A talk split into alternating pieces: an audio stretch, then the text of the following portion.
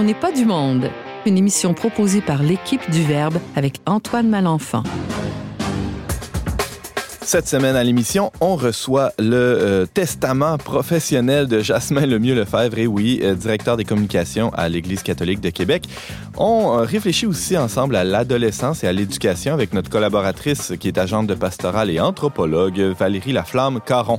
Et finalement, on souligne la très belle fête de Notre-Dame de Fatima avec mon adjoint à la rédaction au magazine Le Verbe, James Langlois. Bref, on n'est pas du monde.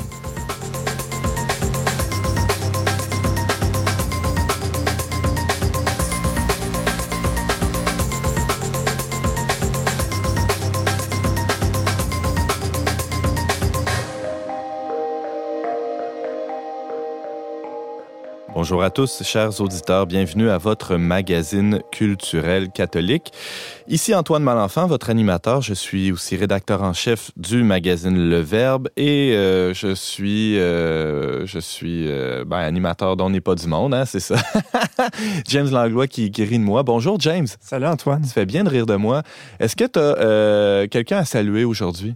Oui, j'aimerais saluer Guy Sévigny, un auditeur euh, de la région de Montréal qui nous a écrit récemment. D'ailleurs, on a partagé dans notre tout récent numéro euh, son commentaire dans le courrier des lecteurs. Je ne sais pas si on l'a déjà salué en ondes. Je devrais non, je pense que non. un registre parce que je ne sais plus qui j'ai salué, mais enfin, euh, merci à lui de nous écouter. Ça, nous donne l'occasion aussi de, vous inviter, euh, chers auditeurs, à entrer en communication avec nous. N'hésitez jamais. On est toujours très heureux de vous lire, euh, soit par Facebook, on a une page euh, magazine Le Verbe, ou par courriel info at le C'est toujours un plaisir d'avoir des nouvelles de vous. On reçoit aussi à, l'émission, ben, James va nous parler, on peut peut-être commencer par ça. De quoi tu nous parles aujourd'hui? Mais comme c'est le 13 mai, c'est la, fête de, la première apparition de Notre-Dame de Fatima, je ne pouvais pas m'empêcher de ne pas en parler puisque j'ai souligné la dernière fois que quand j'ai témoigné à l'émission que c'était la fête de mon baptême aussi le 13 mhm. mai. Donc euh, voilà, je suis très content de pouvoir aborder ça. C'était une manière pour moi d'honorer la Sainte Vierge que c'est beau. Et euh, on, passe maintenant la parole à, Valérie Laflamme-Caron qui est avec nous euh, cette semaine. De quoi tu nous parles, Valérie? Je vais vous parler de mon travail d'animatrice de pastorale euh, au Collège de Lévis.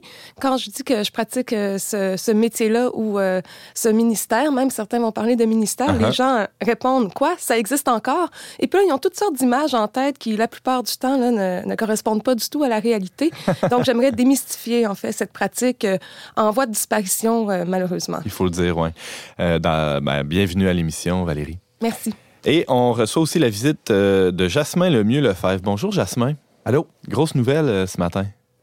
Ben oui, je l'ai partagé euh, le mardi de Pâques à mes collègues, à ma mhm. famille diocésaine, que je quittais cet été pour la Pologne. Alors, j'ai une femme polonaise que j'ai rencontrée au JMJ de Toronto en 2002. Et puis, on portait dans notre cœur depuis, en fait, toujours, de pouvoir élever les enfants également dans leur terre maternelle. Et puis, euh, après dix ans comme directeur des communications euh, au diocèse de Québec, eh bien, euh, c'est c'est cet été que se fera la grande transition. tu vas passer le flambeau et on va d'ailleurs t'interroger amplement sur, sur ces dix années que, que tu viens de passer au diocèse de Québec.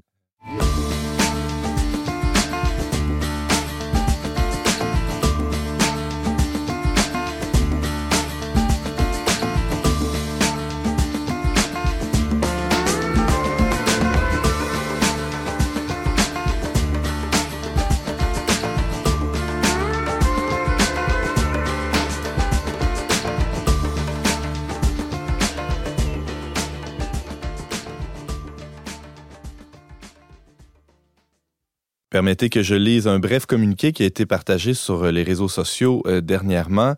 Et je cite euh, Jasmin Lemieux Lefebvre qui disait ceci. Certains d'entre vous savent qu'avec mon épouse polonaise, nous caressons le rêve de vivre plusieurs années à Varsovie pour que nos enfants puissent mieux connaître leur pays maternel. alors, je quitterai en juillet le poste de directeur des communications dans lequel je me suis investi avec tout mon cœur depuis octobre 2009, hein, déjà au nom de ma foi en Jésus-Christ. Et euh, les, donc, c'est les paroles de Jasmin Lemieux Lefebvre qu'on a avec nous aujourd'hui pour, euh, pour nous parler un peu de son testament professionnel euh, au, diocèse de, de, en tant que directeur des communications au diocèse de Québec. Bienvenue, Jasmin Lemieux Lefebvre.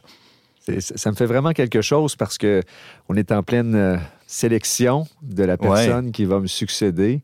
Et c'est un poste, je, l'ai dit souvent, au Canada, il n'y a pas un autre emploi que j'aimerais exercer. Mm. La direction des communications et attaché de presse de l'archevêque de Québec, parce que deux, Il y a deux chapeaux, à mm-hmm. euh, qui m'a permis de pouvoir travailler avec deux hommes, le cardinal Marc Ouellette et le cardinal Gérald Cyprien Lacroix. Ouais. Euh, je veux dire, c'est une chance inouïe. Euh, James Langlois. C'est ça, il faut le rappeler, c'est pas n'importe quel diocèse, c'est le diocèse, comment est-ce qu'on dit, en tout cas, les, archevêques ici sont les primats du Canada. Oui, parce que c'est le premier donc euh, diocèse d'Amérique du Nord, euh, au nord du, Mexique. Euh, donc, oui, il y, a, l'élément historique, mais c'est surtout d'avoir la chance de travailler avec des, cardinaux. On sait au Québec, on en a un maintenant. au Canada, deux avec le cardinal Collins à, à, Toronto, puis bien sûr Marc Ouellette qui exerce toujours euh, comme préfet des évêques euh, du côté de Rome. Donc, c'est ça, c'est intéressant parce que c'est un, un, poste, évidemment, qui te mettait en lien euh, bon, avec la, bon, tout, tout l'appareil diocésain, aussi les, les, les, les membres de la, de la, du diocèse, les paroissiens, etc., mais, et, les médias d'un côté, mais aussi à cause du, du, titre de cardinal avec l'Église universelle. C'était quand même une position qui, qui permettait ce, lien-là privilégié avec l'Église universelle, Chassemin, non? Et moi, ce que, ce que j'aime beaucoup, c'est qu'il y a une belle solidarité avec les responsables de communication à mm. travers le monde. Euh, je l'ai vécu au, tout, tout début. Euh, donc, euh, en 2010, j'avais participé à un congrès des communicateurs catholiques à Rome. Et c'est la seule fois que je suis allé à Rome pour le travail en dix ans. J'ai refusé toutes les autres fois. Pourquoi? parce que ça me faisait plaisir. J'avais déjà eu la chance d'aller trois fois à Rome, deux fois avant comme touriste. Et puis là, euh, d'avoir vécu une fois une expérience vraiment qui m'a donné des contacts avec des gens des euh, cinq continents, euh, qui m'a permis de pouvoir connecter sur tellement d'enjeux, de pouvoir, surtout cet échange, parce que ce sont des gens qui partageaient la foi aussi comme moi, puis se dire que nous ne sommes pas seuls. Puis les enjeux que l'on vit au Québec, on les vit aussi ailleurs sur la planète. Donc combien de fois, évidemment, par la langue, c'est surtout avec euh, les, collègues anglo-saxons et francophones que j'ai pu euh, tisser des liens. Euh, et, par la suite, lors de tous les événements, donc que ce soit les nominations comme cardinal du cardinal Lacroix. lors des conclaves aussi, peut-être? Des conclaves. Mhm. il y a eu plusieurs occasions où j'aurais pu aller du côté de Rome. Mais moi, j'avais vraiment plaisir de pouvoir rester sagement à Québec pour pouvoir veiller auprès des médias ici, parce qu'il y avait besoin d'une présence pour mm. pouvoir leur parler, être avec les gens. Puis, moi, j'ai préféré voyager le moins possible durant ces, dix années pour pouvoir être, parce que je sais qu'il y a des gens pour qui c'est important. L'archevêque de Québec, il y a une fonction dès qu'il devient cardinal. Là, c'est l'Église universelle qui l'appelle. Euh, mais autour de lui, les gens peuvent rester puis travailler. Il y a tout un esprit de délégation euh, qui, se passe. Et c'est intéressant parce que tu parlais des liens avec les, autres directeurs des communications. C'est vrai à l'international, c'est vrai aussi au Québec et au Canada. Je pense ben que tu as beaucoup de liens avec des collègues de ah, d'autres diocèses. La table interdiocésaine des mhm. communications, c'est une table que peu de gens connaissent, mais qui permet de pouvoir réseauter euh, entre les responsables de tous les diocèses du Québec on se rencontre au moins une fois l'an. Puis depuis cette année, euh, on organise régulièrement des rencontres par vidéoconférence. Euh, parce qu'évidemment, ce n'est pas facile pour les gens des diocèses de Rouen-Noranda, ah de Gaspé, de pouvoir. Alors, une fois l'an, oui, à l'occasion du colloque de l'AMECO, l'Association des communicateurs catholiques, des médias catholiques et écuméniques euh, au Canada. Et donc, de pouvoir comme ça rapidement. Alors, c'est sûr que le lien avec Montréal, Erika Jacinto, que je salue, qui est mon homologue là-bas, euh, les gens de l'Assemblée des évêques catholiques du Québec, de la Conférence des évêques catholiques, euh, de la Conférence religieuse canadienne. Il y a tout un réseau de personnes qui travaillent ensemble pour pouvoir offrir les, nuances lorsque nécessaire. Mm. Parce que le, rôle de communicateur en Église principal, c'est de pouvoir utiliser la communication comme vecteur d'évangélisation moi, je me suis toujours dit, puis ça, c'est ce que je regrettais des fois, c'est qu'il y a tellement d'activités qui m'amenaient à ne pas pouvoir me concentrer sur l'activité euh, essentielle de l'Église, de, ben l'Église, mhm. d'évangéliser. Mais j'avais toujours ce souci que nos initiatives de communication puissent avoir cet élan d'évangélisation. Euh, parce que sans ça, on perd notre, notre essence, notre âme. On devient une ONG, comme disait le pape François. Exactement. Mhm. Euh, Jasmin Lemieux Lefebvre, euh, on, fait un peu une rétrospective. Là. Je veux pas trop m'attarder sur le passé parce qu'il faut se garder du temps pour parler de l'avenir aussi. Mais euh, évidemment, je peux pas ne pas te demander c'est quoi le, le, moment fort, ou en tout cas quelques-uns, mais commençons par un moment fort que tu, que, dont tu te souviens et dont tu, tu vas te souvenir longtemps dans ces dix dernières moi, années. c'est sûr, évidemment, j'y pensais un peu avant de venir euh, à votre micro. Puis, euh, alors, lors du dernier conclave qui a mené à l'élection du pape François, euh, je ne sais pas si vous vous rappelez, mais il y avait eu une campagne de, salissage du cardinal Wallet. Et puis, évidemment, lui, il était du côté de Rome. Il n'y a pas personne qui pouvait prendre sa, défense ici. Puis, lorsqu'il y avait eu un, communiqué de presse qui parlait des douze salopards, l'incluant, mm. alors le Dirty Dozen, euh, là, c'est comme s'il y avait euh, une, frontière. Qui avait été franchie. Ah, exactement. Ben Et puis, euh, en quelques heures à peine, il y a une conférence de presse qui avait été organisée avec des médias anglophones, francophones, et puis où j'avais pris la parole. puis ça avait, j'ai eu beaucoup d'émotions. et les journalistes présents avaient bien accueilli, partagé, puis avait comme eu, à partir de ce moment-là, un changement de ton. C'est hmm. comme si, là, soudainement, on pouvait euh, poursuivre euh, sur les, bases des mérites du cardinal Wallet et tous les, cardinaux qui, euh, qui devaient prier pour l'élection du prochain pape. Et j'ai eu beaucoup d'écho à cette participation-là parce que j'avais parlé avec cœur j'avais, je, m'étais dit, il, fallait, alors oui, il y avait tous les principes de communication, mais à la limite, ça m'importait peu. C'est que je me disais, de par mon rôle, je pouvais pouvoir montrer que, voici, là, il y a un, témoin de l'Évangile, euh, Marc Wallet, qui euh, pourrait être le prochain pape. Alors, euh, bien sûr, il aurait pu être, mais je suis très heureux que ça soit. Puis je pense que quand on regarde maintenant son, rôle de préfet de la Congrégation des évêques, le pape François, puis leur, vraiment, ce sont des alliés qui sont mhm. restés euh, vraiment très, très proches. Alors, je suis très heureux de commencer. La tournure des événements. Eh, oui, mais, mais c'est un événement euh, dont je me rappellerai toujours. Oui. Jasmin Lemieux Lefebvre, il y a sûrement un moment euh, cocasse euh, ou un moment un peu bizarre ou euh, un moment où tu t'es dit aïe aïe aïe qu'est-ce qui vient de se passer là dans les dix dernières années? On fait un peu une rétrospective parce que tu viens d'annoncer que, que tu passais le flambeau en tant que directeur des communications au diocèse de Québec. Qu'est-ce que tu retiens là, comme, comme moment cocasse dans ces dix dernières années de, de communication? Il y en a eu plusieurs. Euh, faut dire les tout débuts, moi, ce que, ce que j'aime beaucoup au diocèse de Québec, c'est euh, la web télé ecdq.tv qui euh, vraiment produit euh, des, vidéos avec le même principe. Évangélisation, c'est le fer de lance de la nouvelle évangélisation mm. pour le diocèse de Québec. On retrouve plein de témoignages d'ailleurs là-dedans. Ah oui, puis très, très clair. Oui, absolument. et puis, on a, on, a, débuté avec peu de peu de moyens. Alors, je vous rappelle que c'est un fruit du Congrès eucharistique de 2008. Et puis, euh, on avait un studio, mais vraiment digne de la télé communautaire, les pires caricatures, là, avec une plante dans un coin. Puis, à chaque fois qu'il y avait une entrevue là, moi, je me disais, il faut tout faire pour tournage extérieur. Il faut rien faire. puis, mais des fois, on était obligés. Puis là, j'avais l'urticaire à voir ce studio qui représentait toutes les caricatures qu'on pourrait dire que voici comment l'Église propose sa communication.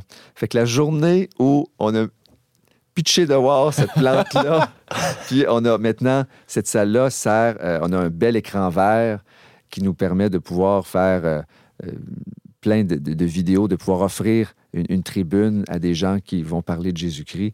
Alors, c'est une fierté maintenant. Avec un visuel qui n'est pas gênant. Exactement, oui.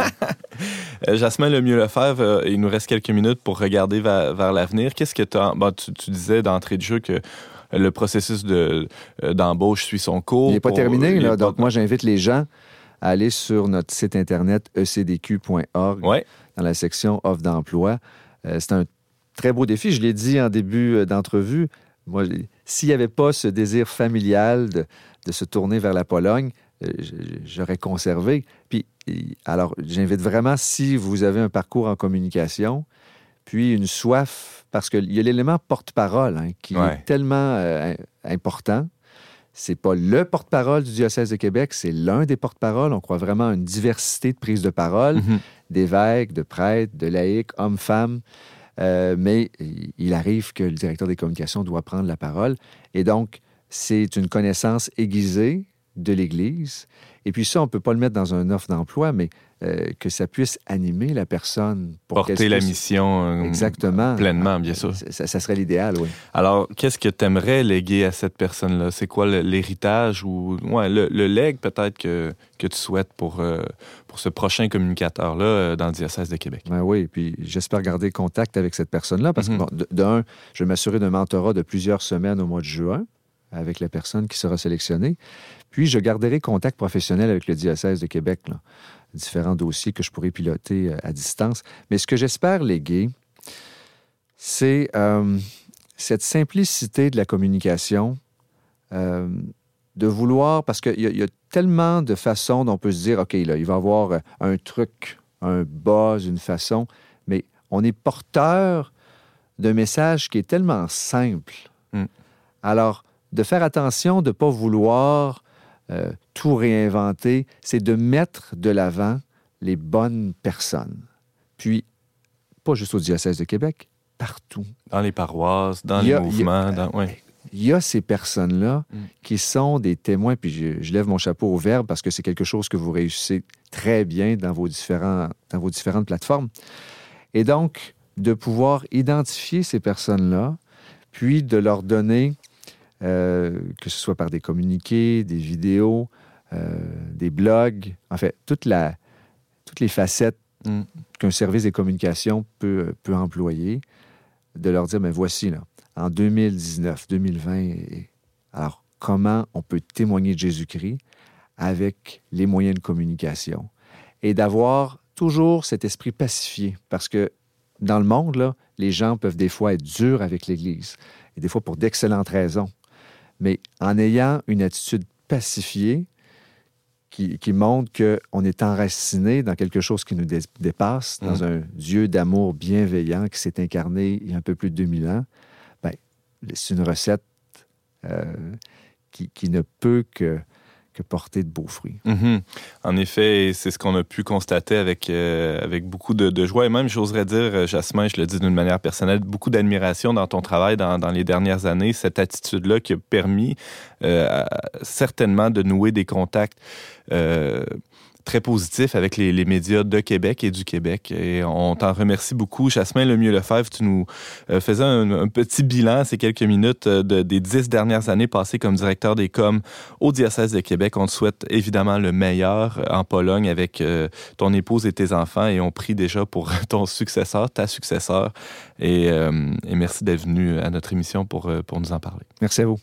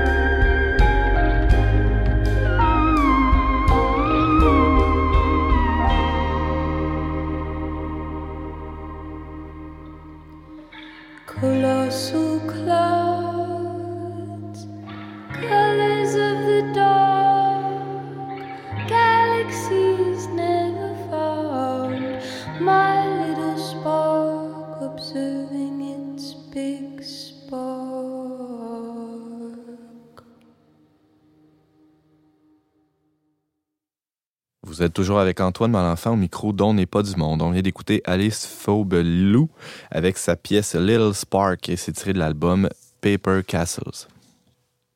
Un peu plus tôt ce printemps, euh, le pape François publiait l'exhortation apostolique Christus Vivit, qui donnait suite en fait au, synode euh, sur les jeunes ou pour les jeunes, on ne sait plus trop, euh, qui a eu lieu dans la dernière année. Et ça a donné l'occasion, en tout cas, au Verbe, on, avait fait un dossier sur l'adolescence. À ce moment-là, il y a eu plusieurs réflexions qui ont été émises autour de, ce concept un peu, un peu fourre-tout qu'est l'adolescence.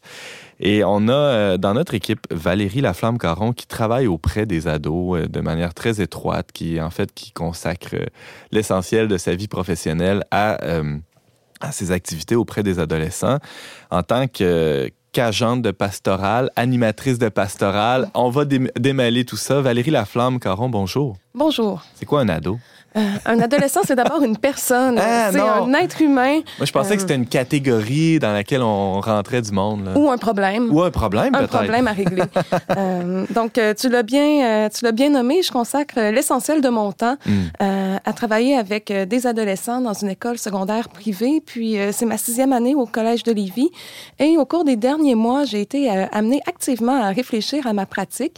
L'animation pastorale, c'est une pratique artisanale, surtout quand on est, euh, euh, on n'est pas impliqué dans une paroisse, ou du moins pas impliqué dans la paroisse dans laquelle on, quand on travaille pas en paroisse, mhm. on, on, doit se rendre vers les jeunes et les jeunes doivent euh, doivent venir aussi à nous. Sinon, euh, si on organise des activités dans lesquelles il y a personne, ben on, on sert à rien. Là, mhm. On n'atteint pas notre, notre mission. Euh, donc j'ai mis en place des activités de, de façon euh, intuitive, mais je dois admettre que j'avais un sentiment d'imposteur. puis cet automne, j'ai reçu mon, mon mandat d'agent de pastoral. Puis Officiel. Ça, officiellement. Puis ça, ça m'a vraiment amorcé chez moi une réflexion.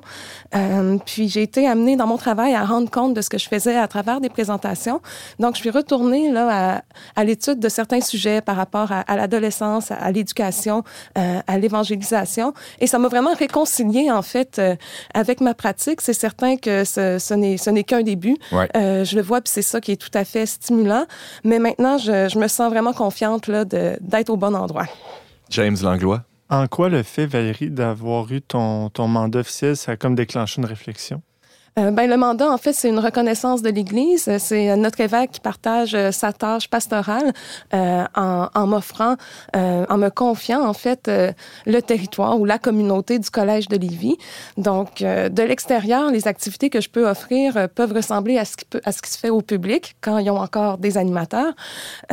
par contre, j'avais cette intuition-là qu'il y avait autre chose. Puis euh, en revenant à la vision du monde que je portais, qui était finalement celle euh, porté par, par le christianisme, qui l'est teinté. Pour moi, c'est une façon d'entrer en relation avec soi-même, Dieu, le monde. Euh, ça, ça, structure en fait l'ensemble de, de, mes relations. Euh, ben, j'ai réalisé que, ben, que j'arrivais, c'est ça justement, à, à, former des jeunes selon ce modèle-là. Puis euh, c'est pas encore euh, explicite, c'est pas euh, encore achevé. Euh, je pense que je, je prépare un terrain. puis j'ai entendu un moine dire qu'il faisait ça aussi au monastère, faire de la pré-évangélisation. Ah Donc, ah ouais. si les moines font de la pré évangélisation. Ça pas être si mauvais. Euh, exactement, exactement. tu parles d'artisanat, euh, Valérie Laflamme-Caron. Oui. J'ai beaucoup, beaucoup, aimé le mot.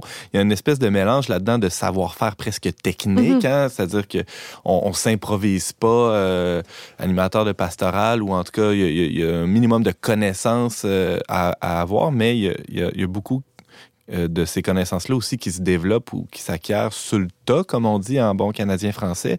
Euh, C'est-à-dire que par la, j'oserais dire, par la clinique ou par le, contact personnel avec les, personnes qu'on rencontre, il y, il y, a, un mélange de tout ça finalement, Valérie.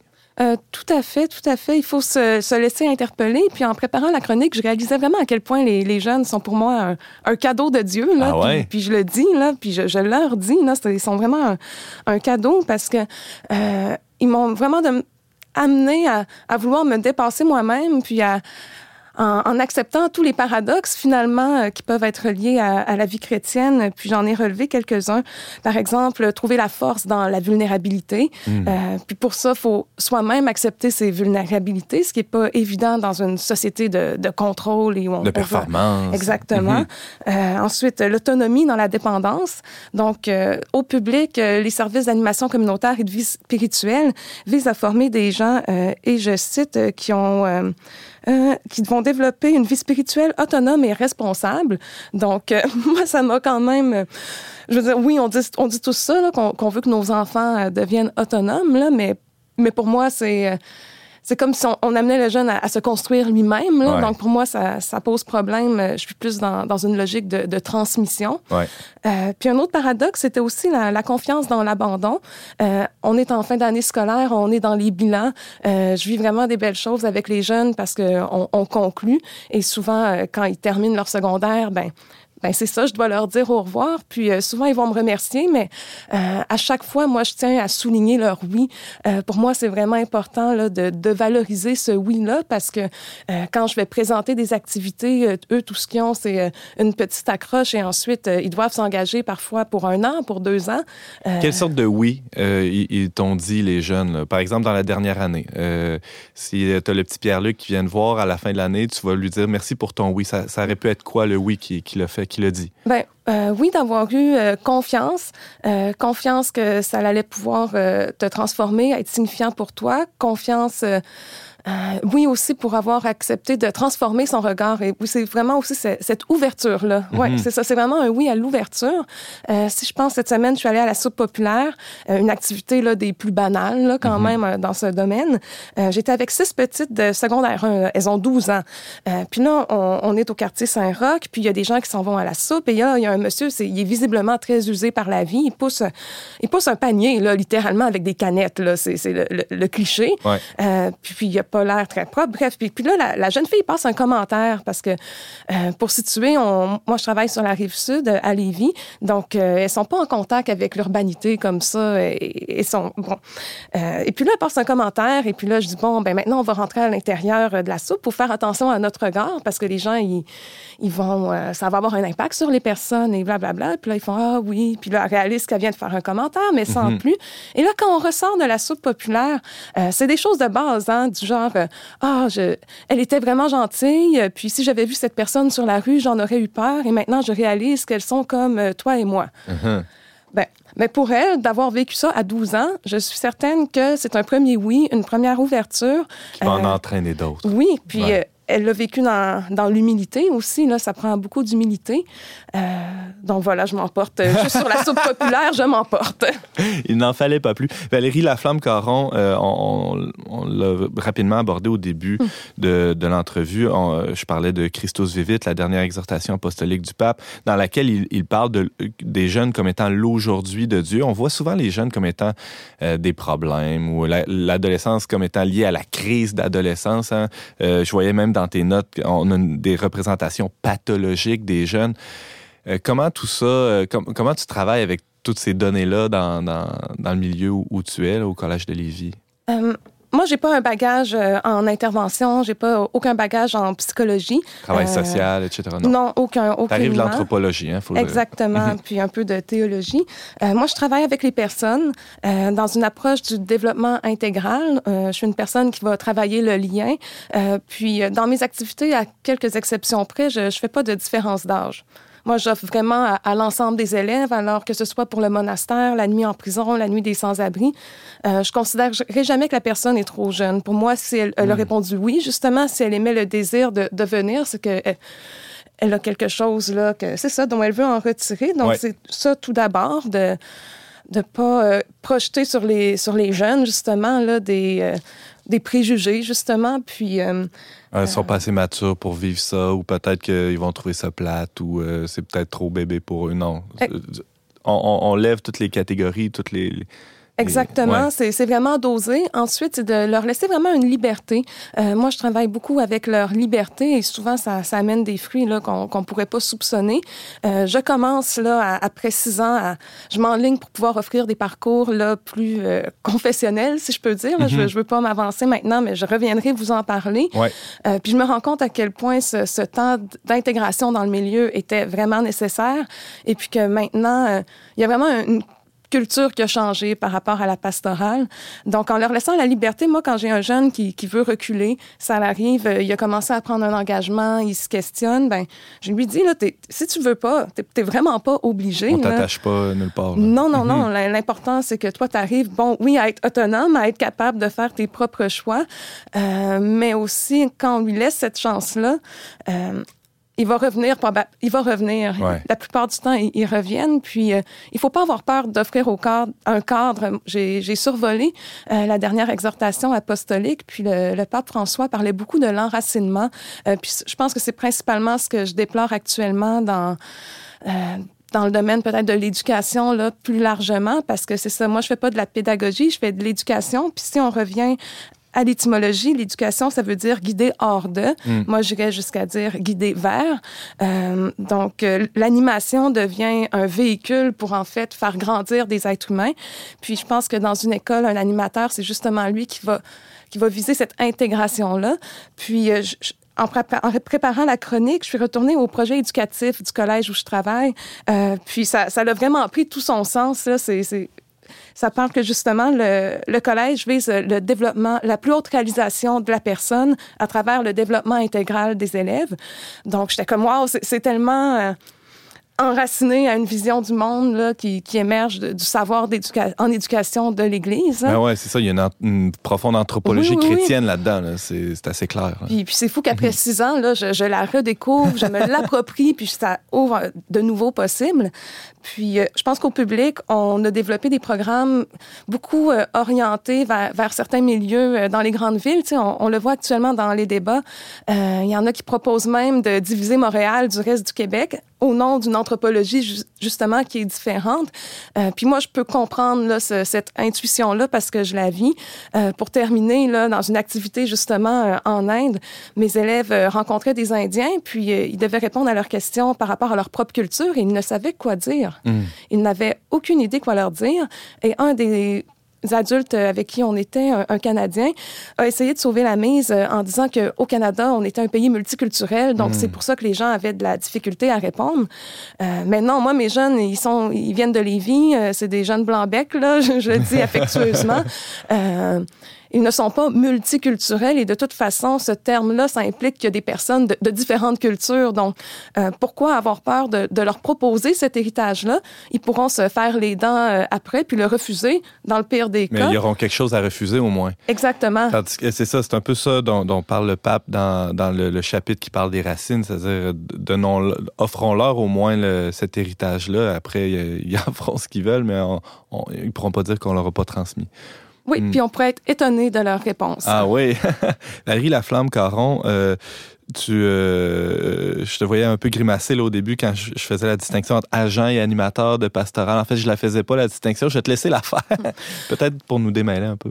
Oui, ben quand on parle d'agent, en fait, euh, moi j'aime bien revenir à l'étymologie. Là, c'est quelqu'un qui agit. Hmm. Donc euh, c'est vrai qu'il y a différentes personnes qui agissent en pastoral. Donc je pense que c'est un mot là qui, qui, renvoie à des réalités différentes. Mais dans mon contexte, dans une école, je préfère vraiment qu'on parle d'animation parce que déjà euh, ça évoque l'idée de mettre de la vie, de mettre, d'insuffler un souffle. Hmm. Et même là, le... c'est un métier qui est vraiment méconnu. Puis il y a plus de quelques années, là, il y avait des centaines d'animateurs euh, de pastoral dans les écoles. Et quand on a laïcisé le rôle, ils sont devenus des animateurs de vie spirituelle et d'engagement communautaire, des AFSEC. Et malheureusement, les postes ne sont plus renouvelés. Euh, souvent, les animateurs, ont leur octroi quatre, cinq écoles. Euh, donc, c'est difficile de créer des liens, d'offrir des activités signifiantes, de permettre la transformation du milieu. Donc, le rôle est forcément dévalorisé. Et lorsque c'est possible, il y a plusieurs directions qui sont tentées là, de, de, simplement abolir les postes euh, jusqu'où la loi le permet. Mm. Euh, puis moi, j'ai vraiment découvert les richesses de ce métier-là qui, qui m'étaient inconnues. Euh, et puis, comme Jasmin euh, évoquait tout à l'heure là que pour lui la communication c'est un moyen de faire de l'évangélisation ben j'ai découvert que l'animation ben c'était ma façon à moi puis euh, euh, puis je pense aussi que dans les milieux, ça fait le, plus grand bien. Euh, c'est ce qui donne du sens aussi, c'est ce qui unifie parce que dans une école secondaire, il y a beaucoup de clics, euh, il y a beaucoup de tensions, euh, puis on peut euh, non seulement les, résorber, mais les mettre à profit pour vraiment en faire faire grandir les personnes, les communautés, puis aussi j'inclus les, les, membres du personnel, ben ouais, puis, puis, je m'inclus moi-même, ouais. là. Euh, je m'inclus moi-même là-dedans, là. c'est de vivre la grande aventure de la vie, puis euh, en, en, les faisant sortir, justement, en, en les faisant sortir, puis en, en, vivant la vie avec eux, puis moi, c'est mon plus grand privilège. Euh, je prends la porte avec les élèves, là, et je sors. Et parlant de sortie, euh, justement, Valérie Laflamme-Caron, c'est pas, euh, c'est pas un genre d'activité qui est seulement réservé aux animateurs de pastoral, sortir et prendre le large avec les ados. Tout à fait. Euh, L'éducation, c'est d'abord le rôle des parents et des membres de leur famille. Nous, on est là pour les soutenir. Donc, ils sont les principaux modèles pour leur enfant. Donc, l'été s'en vient. Si vous vous demandez quoi faire avec votre ado, mais proposez-lui des activités. Amenez-le à la soupe populaire. Amenez-le au monastère. Puis, en vivant ces choses-là avec lui, mais vous allez pouvoir lui donner des réponses à des questions qu'il va se poser réellement. Valérie Laflamme-Caron, tu nous parlais de l'éducation intégrale des ados. Hein? Je pense que c'est un mot euh, dont on va entendre parler euh, encore euh, souvent et pour notre plus grand bonheur. Rappelons que tu es agente, non, non, animatrice de pastorale dans une école de la région de Québec et tu es formée en anthropologie. On peut te lire assez régulièrement sur le et dans notre revue et aussi t'entendre à On n'est pas du monde. Merci Valérie. Merci à vous.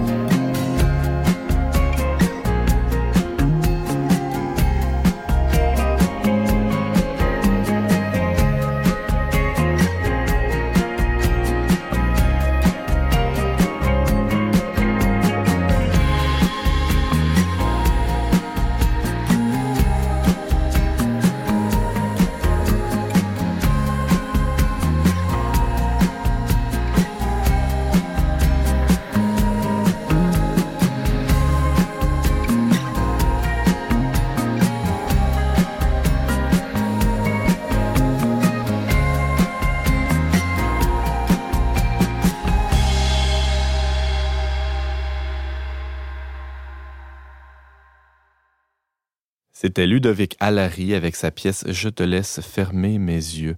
C'est tiré de son tout récent album We're a Dream Nobody Wrote Down. Le 13 mai 2017, la Vierge apparaissait à trois enfants à Fatima, au Portugal. Et euh, ben, ça fait déjà 102 ans de, ces événements, euh, que ces événements sont arrivés. Et avec nous, pour en parler, James Langlois, qui avait évoqué lors de son témoignage dernièrement à, On n'est pas du monde, euh, la Vierge de Fatima. En fait, le fait qu'il a été baptisé le jour de la fête de la Vierge de Fatima, c'est-à-dire le 13 mai. James Langlois, cet attachement à la Vierge de Fatima, ça, vient de loin chez toi? Ben, j'ai l'impression que d'une certaine manière, elle m'a précédé parce que sans trop m'en rendre compte, je me suis marié aussi le centième anniversaire lors en 2017, l'année mhm. du... centième anniversaire qui a été quand même euh, célébré, on peut le dire en grand, là, dans l'Église parce que c'est une, euh, c'est effectivement dans les apparitions reconnues par l'Église, euh, il y, en a des plus grandes que d'autres et Lourdes en fait partie, mais je pense que Fatima est vraiment celle qui euh, trône par-dessus les autres parce, de par son importance qu'elle a eue au XXe siècle, euh, dans son, son, importance comme message et aussi euh, son importance pour l'Église universelle. Donc, c'est plus que pour moi, souvent, on, parle de, de, de Notre-Dame de Fatima, ça peut avoir l'air d'une dévotionnette, là, ou je sais pas, mais c'est, c'est, c'est à mon sens vraiment, comme je le disais, euh, d'une plus grande importance pour l'Église universelle. Revenons un peu, euh, James Langlois, sur, sur les événements, sur les faits. Euh, tout ça, j'évoquais la date du 13 mai 1917, mais ça a commencé un peu avant. Oui, ça a commencé quelques mois avant, en fait même une année euh, presque avant, au printemps 1916. Euh, d'abord, avant de, vraiment avoir l'apparition comme telle de la Vierge, les trois enfants qui étaient des pastoureaux, hein, donc leur famille euh, les chargeait d'aller faire paître les brebis sur une petite, une petite colline, pas très loin de chez, eux. Et puis, donc, ils passaient leur après-midi là dans le champ à, chanter puis à faire paître les brebis. Et puis, c'est au printemps 1916 qu'il euh, y a d'abord un, ange hein, qui, vont, ils vont dire une figure de lumière qui leur dit ne craignez pas, je suis l'ange de la paix, priez avec moi. Et là, c'est vraiment, il leur donne une prière qui, va rester, qui est comme le fondement même de, notre âme de Fatima, euh, cette prière-là, qui est Mon Dieu, je crois, j'adore, j'espère et je vous aime. On reconnaît en, Hein, les trois vertus euh, théologales là-dedans, euh, espérance, charité et foi. Mhm. Je demande pardon pour ceux qui ne croient pas, qui n'espèrent pas qui ne vous aiment pas. Et là, l'ange part et dit, je vais revenir. Euh, dites, faites cette prière-là. Puis, non. Et là, ils vont revoir l'ange une fois en 1916. Et c'est, il y a une autre dimension qui va apparaître un peu dans, dans, dans, le message déjà de l'ange, c'est la dimension de la réparation qui est très profonde dans, dans, cette euh, apparition de la Vierge Marie. Euh, réparation, comme on le voit, de ceux qui aiment pas assez le Seigneur, de ceux qui, ceux qui pêchent, ceux qui commettent le mal. Une intercession pour le monde. Une intercession pour le monde. Donc là, l'ange leur dit, euh, que faites des sacrifices, offrez ces sacrifices-là pour ceux qui commettent le mal et pour ceux qui aiment pas assez Dieu. Donc, euh, les enfants vont commencer à, dire à, vivre de et c'est une grâce, c'est pas sur leur propre force, c'est vraiment Dieu qui leur donne de faire ça, mais de, à vivre de, manière euh, à faire des, des, pénitences, des sacrifices, mais de manière très très héroïque. Donc ils vont passer des fois l'après-midi lors, lors, de leur euh, lorsqu'ils vont faire paître les brebis sous le soleil à ne pas manger, euh, même certains, je pense, en tout cas s'habillaient très chaudement encore plus pour supporter la chaleur. Donc on voit déjà que ces enfants-là ont fait des, choses qui dépassaient leur nature, là, à leur âge et tout ça. Et euh, donc, une dernière fois, à l'automne 1916, l'ange apparaît, les fait communier. Euh, au corps et au sang du Christ. Puis la prochaine fois, c'est vraiment euh, le 13 mai 1917 qui vont voir la Vierge Marie pour une première fois. Les trois bergers vont être surpris par un éclair. Là, ils pensent que c'est un orage. Euh, ils savent plus trop. Et là, il y a une femme tout dame tout vêtue de blanc qui apparaît sur un petit chêne. Et puis, euh, les enfants, ils savent pas trop. Elle leur dit, n'ayez pas peur. Je suis venu pour vous demander de vous rendre ici euh, six mois de suite, le 13 de chaque mois, cette même heure. Après, je vous dirai qui je suis et ce que je veux. Et euh, ensuite, je reviendrai encore ici une septième fois. Et là, on dirait que les enfants savent euh, déjà à qui ils parlent parce qu'ils ont été préparés. Lucie, qui est, qui est l'aînée, il hein, faut dire que Lucie, donc les trois enfants, c'était des cousins. Lucie, qui est l'aînée de 10 ans, François, qui a 9 ans, et puis Jacinthe, qui a 7 ans. Lucie, c'était la seule qui dialoguait avec la Vierge Marie. Jacinthe, elle, entendait et voyait, mais elle ne parlait pas avec elle. Puis François, lui, n'entendait, voyait, mais n'entendait pas. Et puis, euh, donc là, Lucie lui demande est-ce que, que j'irai au ciel? C'est drôle parce que c'est comme si déjà elle savait que c'était la Vierge Marie. Euh, la Vierge lui dit oui, tu iras. Et Jacinthe, euh, la Vierge dit elle aussi. Puis François, dit lui aussi, mais il devra dire beaucoup de chapelets. là, puis la dame, on, se demande si ça si ça, comment je dirais, ça, ça montre pas un peu le.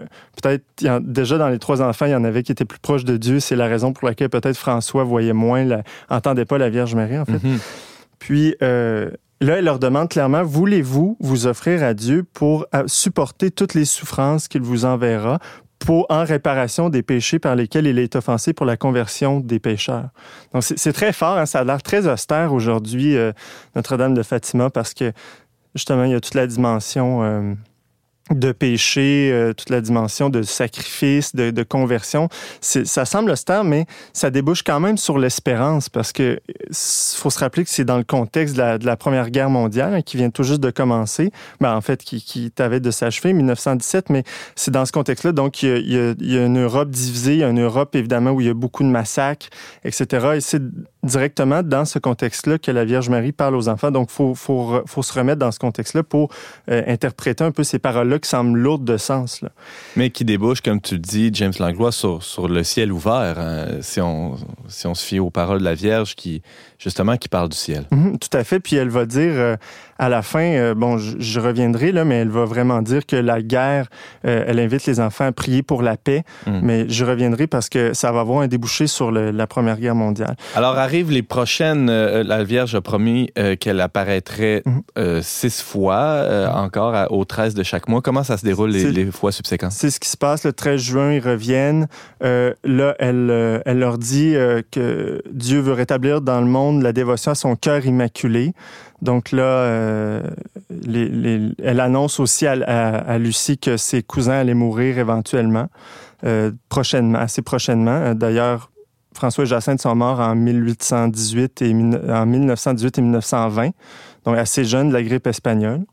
Euh, ensuite, elle revient le 13 juillet. Là, il commence à avoir des, du monde là, qui sont au courant et les enfants euh, vont, être, euh, vont être affligés de, de, de, vont subir un peu le martyr vivant de, de, de, leur famille, de leurs proches parce que personne n'y croyait. Ils pensent qu'ils pensaient, tout le monde pensait, même les curés, que c'était des, des, des raconteurs parce que quelques décennies avant, ben, il y avait eu Lourdes hein, euh, en France. Donc là, les gens connaissaient Lourdes, ils savaient que la Vierge Marie s'était montrée une enfant. Donc là, ils pouvaient penser que, OK, c'est encore trois enfants qui, qui veulent imiter qui Lourdes. Veulent l'attention. Qui veulent l'attention. Et, ils se sont fait gravement persécutés, par, mhm. même par leur famille, hein, frappés. Euh, on les a tassés, on les a insultés. Ils n'avaient plus le droit de sortir. Puis ils continuaient mordicus euh, à, aller là, le 13, 13 euh, de chaque mois, puis ils ne mentaient pas, même si euh, leurs parents leur donnaient des punitions. leurs parents leur disaient, vous mentez, puis vous allez en punition. Ils, ne démentaient pas leurs propos et tout. Donc ça, déjà, encore là, c'est encore une fois héroïque de voir ces enfants-là qui, qui vivent ça et qui qui continue, qui persévère. Le 13 juillet, elle continue, elle revient, la Vierge Marie. là, cette fois-là, il y aura 2000 personnes. la, la dame demande de prier pour la paix. Euh, or, le pape Benoît XV, à cette époque-là, venait tout juste quelques semaines auparavant de demander de faire la même de demander au monde entier de prier pour la paix, que la, guerre se termine. Et là, le curé euh, écrit un article, un second lourd, ça commence à se répandre de plus en plus. Euh, là, le maire, euh, l'administrateur du conseil municipal, qui était vraiment un anticlérical fini, lui, il prend les trois enfants à part et il demande, il les fait emprisonner parce que par, pour désordre de, de l'ordre public.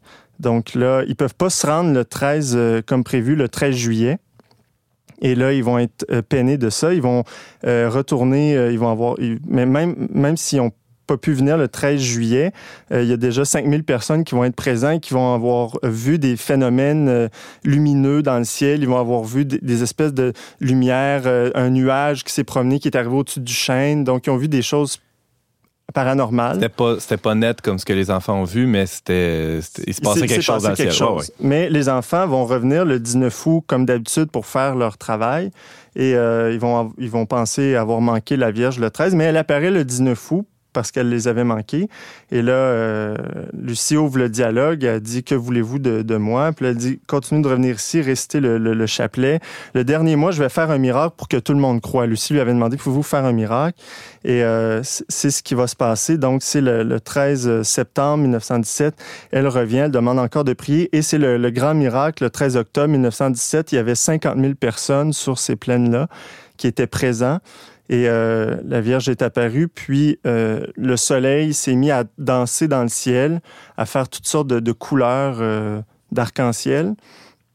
Puis le soleil s'est rapproché de la terre comme s'il allait s'écraser complètement. Les gens, étaient terrifiés, les gens avaient peur, c'est ça que les, les, témoignages rapportaient. Et ça s'est arrêté. Donc, les gens n'ont pas vu la Vierge Marie, mais ils ont vu euh, le, soleil. ça a été rapporté même par des journalistes, parce qu'il y avait toutes sortes de sceptiques qui étaient là, des journalistes, des, des, anti-cléricaux qui se sont dit on va aller voir euh, la, fausse apparition, il n'y aura rien. Puis finalement, ils se sont fait prendre un peu au dépourvu, parce que même les anti-cléricaux euh, qui étaient là ont rapporté ça dans leur journal en disant on a constaté les, les, les phénomènes. James Langlois, il nous reste à peine euh, deux, deux trois minutes. Là. Euh, on peut, euh, tu l'as évoqué au début de l'entrevue. On, doit absolument parler des, des impacts ou de, de, la suite de ces apparitions-là de, Notre-Dame de Fatima mm-hmm. et, finalement d'à quel point ça a teinté tout le siècle qui a mm. suivi. Mais d'ailleurs, c'est ça, on, on, le disait, la Vierge avait dit prier, venez prier pour la paix, tout ça, ça s'est répandu. Euh, on sait, est apparu le 13 octobre 1917. En 1918, la guerre, première, seconde guerre mondiale terminait. Euh, ça n'a pas été long que le Vatican a reconnu la validité des apparitions en 1930, hein, ce qui est peu d'années après, je pense, en tout cas à ma connaissance, il n'y a pas beaucoup d'apparitions, ça a été si court. Là. Euh, donc là, euh, on pourrait dire la, Vierge met fin à la guerre. Euh, elle a demandé, Lucie, elle, va vivre jusqu'en 2005. Hein, elle, est rentrée euh, au couvent, au Carmel de, de, de Coimbra, je pense, mais en 1925. Donc elle va dédier sa vie comme religieuse. Et elle va continuer. La Vierge Marie lui avait demandé d'apprendre à lire et à écrire pour qu'elle continue de rapporter. À Lucie, qui avait une excellente mémoire, elle a rapporté très, euh, très bien les, les, très fidèlement. Très fidèlement, merci, les, les propos de, de, la Vierge et tout. Puis, euh, donc, ça, ça, a pris quelques années. D'abord, en 1931, les évêques vont, comme la Vierge l'avait demandé, va faire, les évêques vont faire une consécration du Portugal au cœur immaculé de Marie. Et d'ailleurs, les évêques vont après dire c'est probablement cette consécration-là qui a fait que le Portugal a eu si peu de dommages dans la Seconde Guerre mondiale. Et euh, ensuite, 1984, Jean-Paul II, qui était pape à cette époque-là, Jean-Paul II, qui n'était pas un fervent du tout de, Notre-Dame de Fatima, euh, a, quand même donné son pontificat à la Vierge Marie. Hein, son, sa devise, c'était Totus tuus, tout à toi. Mais il, va, il va recevoir le 13 mai en 81. Jean-Paul II est assassiné, euh, une tentative d'assassinat sur la place Saint-Pierre. C'était la date de la fête de Notre-Dame de Fatima. Et lui, quand il a vécu ça, ça a été un retournement pour lui parce qu'il s'est dit, à peu, c'est pas rien ce qui vient de se passer. Puis dans un, dans un secret que la Vierge Marie aurait donné à Lucie, on parlait d'un homme en blanc qui allait tomber. Et là, euh, donc Jean-Paul II, lui, a vu ça comme un, un signe. Puis d'ailleurs, c'est un miracle qu'il ne soit pas mort parce que la balle aurait dévié, puis le temps qu'il se rend à l'hôpital. En tout cas, il y, a, un miracle en soi, cette, tentative d'assassinat-là, et qui est rapporté, vous écouterez des documentaires là-dessus. Qui aurait pu se terminer autrement. Qui aurait pu se terminer autrement. et euh, euh, Jean-Paul II euh, va développer un attachement à Notre-Dame de Fatima. Il va aller parler à Lucie il va aller euh, à Fatima, euh, s'y rendre plusieurs fois pour euh, s'imprégner de ça. Il développe un grand attachement à Fatima. En 1984, il décide de, de consacrer le cœur immaculé, le monde entier, au cœur immaculé de Marie, mais la Vierge avait demandé à Lucie que la Russie soit consacrée au cœur immaculé de Marie pour la chute du communisme. En 1984, Jean-Paul II dit pour des raisons politiques, on va pas seulement mettre la Russie, mais tout le monde entier. Et comme on le sait, en 90, le, mur de, Berlin tombe, puis c'est la fin, c'est la chute de l'Empire soviétique. On voit euh, comment ça, a été, euh, ça a traversé les, les guerres euh, tout, tout, au long du 20e siècle, cette dévotion-là. Puis c'est c'est un message qui est toujours d'actualité parce que Jean-Paul II dit si l'Église a accepté ce message-là, c'est parce que c'est la vérité de l'Évangile, hein, comme le Christ le rapportait, convertissez-vous et croyez à l'Évangile, c'est finalement tout le message de Fatima, la conversion. Donc, euh, une apparition qui, euh, qui n'apporte pas clairement de, de, nouvelles révélations, mais qui, qui s'appuie sur celles déjà existantes. Mm. Euh, merci, James Langlois, d'avoir fait avec nous ce, ce, survol de cet événement marquant du, du 20e siècle, la, les apparitions de Notre-Dame de, Notre -Dame de Fatima. On peut d'ailleurs lire euh, quelques articles à ce sujet dans un dossier qu'on qu a mis en ligne au printemps 2017 lors du centenaire des, des apparitions. On peut consulter ça sur le verbe.com et euh, on peut te lire, toi, James euh, Langlois, dans, le Verbe et sur, euh, en ligne au verbe.com aussi. Merci beaucoup d'avoir été avec nous. Merci.